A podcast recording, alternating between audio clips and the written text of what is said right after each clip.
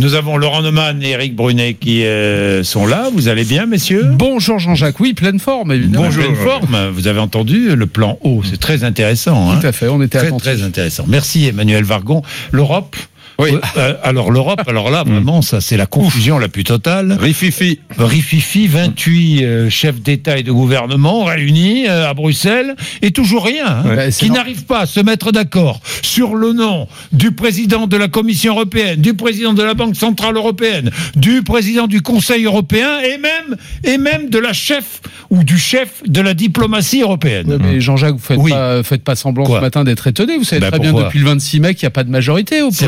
Parlement Non, européen. c'est vrai, bah oui. Euh, même, les- même si les conservateurs et les sociodémocrates s'allient entre eux, ça ne fait toujours pas une majorité.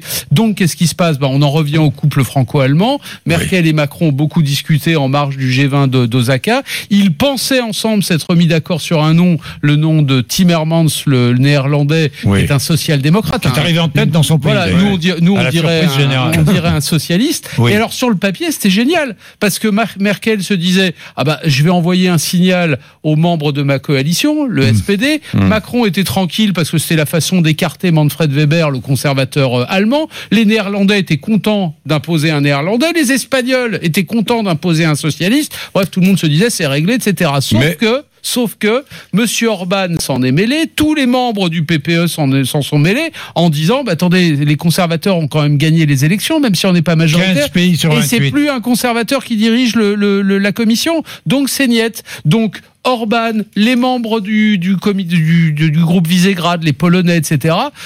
Que par ailleurs, Monsieur Timmermans s'était amusé à taper sur les doigts de ces gens-là en leur disant euh, vous Hmm. ne respectez pas l'état de droit. Bah tiens, ils s'en sont souvenus. Ils ont dit Monsieur Mmh. Timmermans, On n'en veut pas. on n'en veut pas. Voilà. Monsieur Weber. Voilà, on n'en veut pas, monsieur Timmermans. Alors, non, mais ça a été très bien résumé, Oui. mais en même temps, il fallait comprendre quand même ces, ces pays d'Europe centrale, la Hongrie, mais il n'y a pas que la Hongrie, la Pologne, etc. Euh, parce le groupe Visegrad.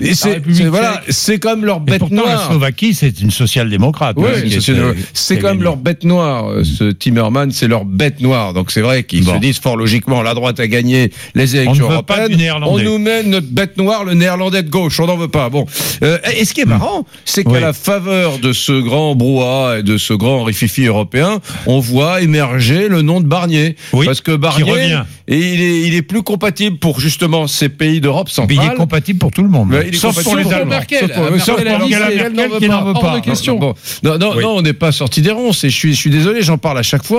Tout ça me fait furieusement penser euh, à la quatrième République? Bon, alors je sais que dans les autres pays, euh, il y a une tradition de coalition qu'il n'y a pas en France. Mais Mais, oui, mais, oui. mais- mais c'est vrai ce que sont les bonheurs de la proportionnelle, Eric. c'est les bonheurs de la Bah, proportionnelle, évidemment. parce, que, oui. parce que droite, gauche, maintenant, les libéraux, le, le, le, le, le- le groupe dans lequel se trouvent les, dé- les députés de, de, de l'AREM, euh, sont, sont vraiment trois, trois acteurs importants. Alors, il y a d'abord les, les partis, hein, les partis, les libéraux, la gauche, la droite. Bon, deuxième grille de lecture, il y a le couple franco-allemand. Ouais. Donc, donc désormais, ensuite, il y a les, les Européens et puis, on va dire, les, les souverainistes à la Orban. Donc, il y a trois niveaux de lecture majeurs de l'équation européenne. Donc, tout ça s'interpénètre, tout ça s'entrechoque. C'est terrible parce que, justement, dans les négociations actuelles, il n'y a plus une seule grille de lecture. Il y a ces trois grilles de Oui, lecture. oui, C'est- donc, c'est oui, donc c'est mais un, un trouve- bordel sans nom. Ben oui, mais moi je trouve que finalement. Ouais, bah, C'est pas si Eric, mal que ça. vous, Je- vous auriez pu Oui. rajouter deux critères. Hmm. C'est que il faut en plus que sur les quatre postes principaux que vous avez cités, Jean-Jacques, il y ait la parité.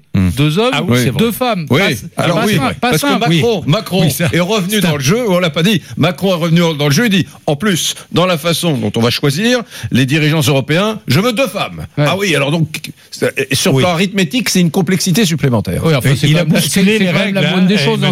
Mais je suis c'est la- d'accord. C'est la moitié de l'humanité. mais je suis d'accord, C'est la moindre des choses. ça Et fait puis- un critère paraît Et supplémentaire. puis il y a un autre critère. Alors pour ceux qui nous écoutent, les gens de se dire mais ils sont devenus complètement fous, ils sont tombés sur la tête. Hmm. C'est quand même le critère de la compétence. Il faut que les gens que l'on va nommer à ces Non postes mais là, non, non, mais sont non. quoi vous, Ah bah voilà. vous en demandez trop. Eh ben voilà. Ah, si en plus ils doivent être compétents, non, Non, vous en non. demandez trop. Oui, mais ça fait quand même beaucoup, beaucoup de critères. Et alors, euh, pour couronner le tout, ils ont 15 jours pour se mettre d'accord parce qu'à la mi-juillet, 15 jours. les eurodéputés vont Oui. voter. Ouais. Ils vont voter, ils vont choisir le nom qui Eh leur ben sera moi, désigné. je, je vous prends le pari. Tiens, on prend le pari. Barnier Non.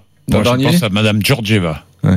la Bulgare. Ouais, vous la allez Bulgare. voir. C'est la possible. Bulgare. Enfin, je sais pas, on verra, hein, on verra, on verra qui, qui va gagner. Mais C'est possible. Une femme, d'ailleurs, une femme à la tête de la Commission européenne, ça serait pas mal quand même, non? Oui, mais ce qui est sûr et certain, c'est que les Allemands ne veulent pas d'un Français, les Oui. Français ne veulent pas d'un Allemand, Oui. et que ça complique quand même sérieusement les choses. Bon, c'est pour ça qu'une Bulgare, euh, des Pourquoi chances. pas Pourquoi pas Bien.